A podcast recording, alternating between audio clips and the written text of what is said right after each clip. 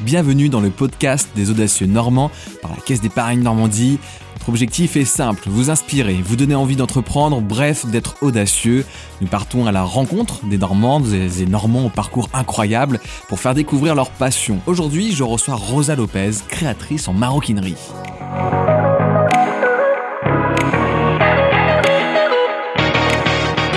Bonjour Rosa.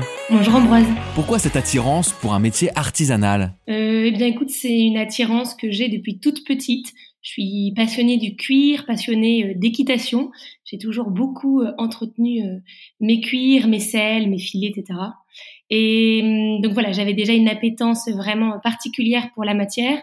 Et petit à petit, le, développement et on va dire les, événements de la vie ont fait que j'ai commencé à créer des sacs à main et à me lancer dans la folle aventure de l'entrepreneuriat. Tu as toujours été soutenu, je suppose, parce que c'est une voie qui n'est pas facile, on va dire. Ce sont des métiers pour lesquels les débouchés sont peut-être plus difficiles que des métiers plus convenus dans notre société, dans notre économie. Ça, s'est passé comment quand tu as décidé d'aller plus loin dans cette passion du cuir? Euh, Eh bien, écoute, moi j'ai un, parcours quand même assez, on va dire, classique. J'étais euh, euh, en école, j'ai étudié la communication, le marketing, et en fait tout s'est fait de manière autodidacte en parallèle de, de mon école. Euh, donc j'ai beaucoup appris toute seule, beaucoup appris à travers euh, des vidéos, des films, des documentaires. Euh, et après mes études, j'ai voulu justement perfectionner en fait l'aspect technique du cuir parce que c'est quand même un métier à part entière. Et là, je me suis entrepris dans une formation de maroquinerie du luxe à Paris, aux ateliers Grégoire. C'est une formation qui est dispensée notamment par la maison Hermès.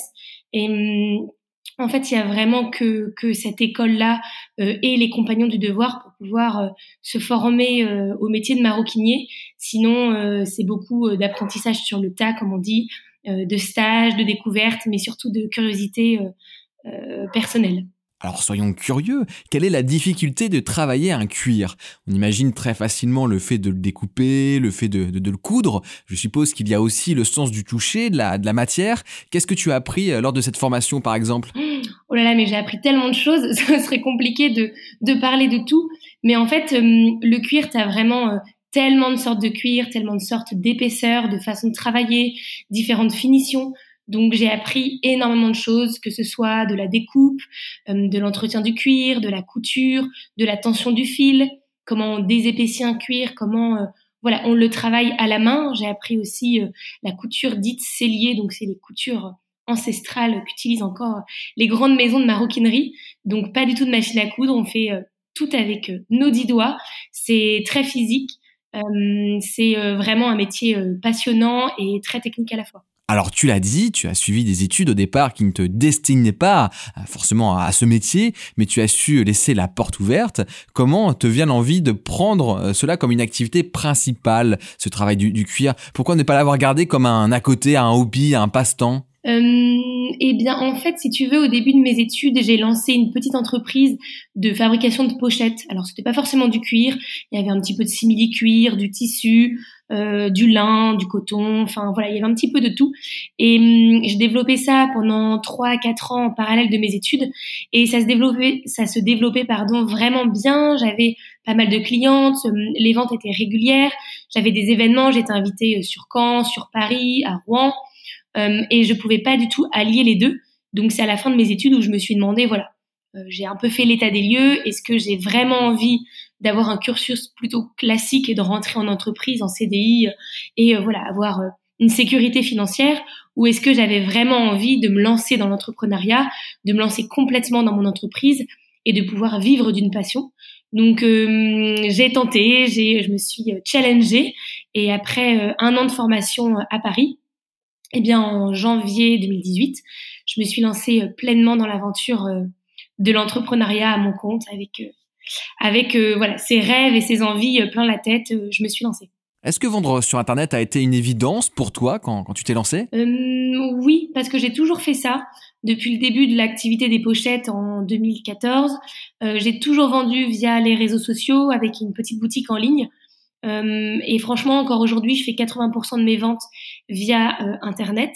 Euh, aujourd'hui, avoir une boutique physique, avoir des clientes euh, qui viennent tout le temps en boutique, c'est compliqué quand on est une créatrice. Je fais pas du tout d'achat-revente, je crée tout de A à Z. J'ai, euh, je vais voir mes fournisseurs, je vais voir mes ateliers, donc ça me prend aussi beaucoup de temps. Donc si j'ai pas ce palier en fait euh, via internet, je pourrais pas tenir une boutique de 10h à 19h du mardi au samedi, ce serait vraiment très très compliqué pour moi. Donc c'est une passerelle qui est facile, ludique et très en vogue aujourd'hui. Comment réussis-tu à avoir toutes les compétences? Là, tu viens juste de nous dire qu'il fallait que tu gères un e-commerce, qu'il faut que tu dessines, que tu travailles le cuir, ça doit être très chronophage aussi d'ailleurs. Il faut continuer à, se former, à découvrir, à être curieuse. Euh, comment tout faire en même temps? Alors ça, c'est une question que je me pose encore aujourd'hui, Ambroise. c'est vraiment très compliqué.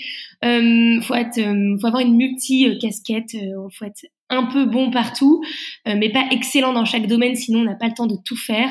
Il faut vraiment prendre le temps de pouvoir se former sur chaque étape, on va dire, et chaque domaine de l'entrepreneuriat.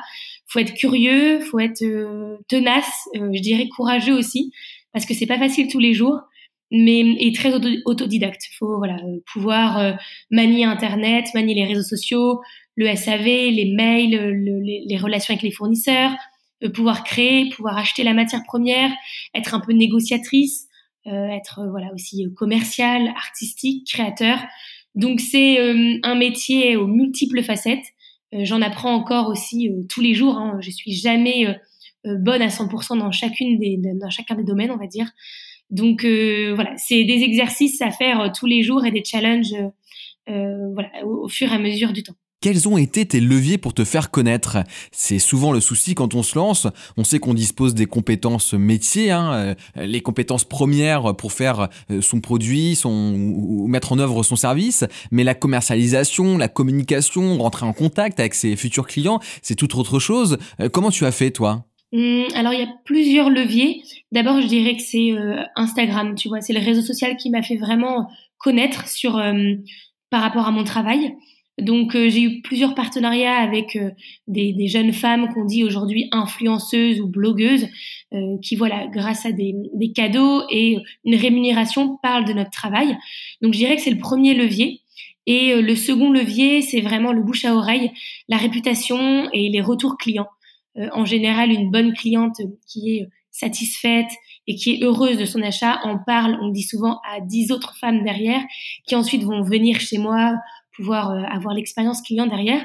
Donc, euh, je dirais que c'est les deux leviers principaux. C'est vraiment les réseaux sociaux et le bouche à oreille et la notoriété via mes clientes. Quels objectifs tu te fixes pour avoir un sentiment de réussite sur cette activité? Hum, Je dirais que l'objectif principal, et c'est ce que j'ai enfin c'est ce que j'essaye de, de, poursuivre depuis le début, c'est la satisfaction client. Euh, bon, tu vois, en tant qu'entrepreneur, on veut évidemment bah, avoir un chiffre d'affaires qui roule, euh, pouvoir se verser éventuellement un salaire correct tous les mois. Quand on débute, c'est pas facile, mais je dirais que vraiment ma principale priorité, c'est d'avoir des clientes qui sont satisfaites d'un point de vue, euh, tu vois, euh, technique, euh, que les sacs correspondent vraiment à leurs besoins, à leur utilité au quotidien, mais aussi d'un point de vue, voilà, relationnel avec moi.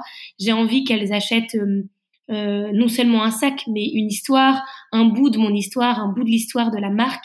et c'est ce qu'elles font, et c'est vraiment ma plus grande réussite, et c'est mes objectifs, enfin mon objectif, on va dire, de tous les jours, c'est que mes clientes partent satisfaites, euh, contente et euh, voilà qu'elle revienne chez moi parce que euh, le produit et l'histoire et la relation avec moi leur a plu. Quel conseil tu donnerais à ceux qui écoutent et qui hésitent à se lancer pour faire de, leur passion leur activité principale, comme toi, comme ce que tu viens juste de nous décrire? Mmh, Je dirais au niveau des conseils, d'être courageux. Voilà, c'est vraiment le premier conseil que, que je donnerais, d'être courageux, de ne pas être susceptible, de toujours se remettre en question, euh, d'être tenace, mais de le faire avec passion, euh, d'essayer d'aller toujours de l'avant, de pas se mettre des objectifs trop gros, d'y aller petit à petit, de pas essayer de ressembler aux autres et de fonctionner avec sa propre personnalité, euh, d'essayer d'être soi-même, de pas essayer de voilà de, de, jouer un rôle ou une personnalité.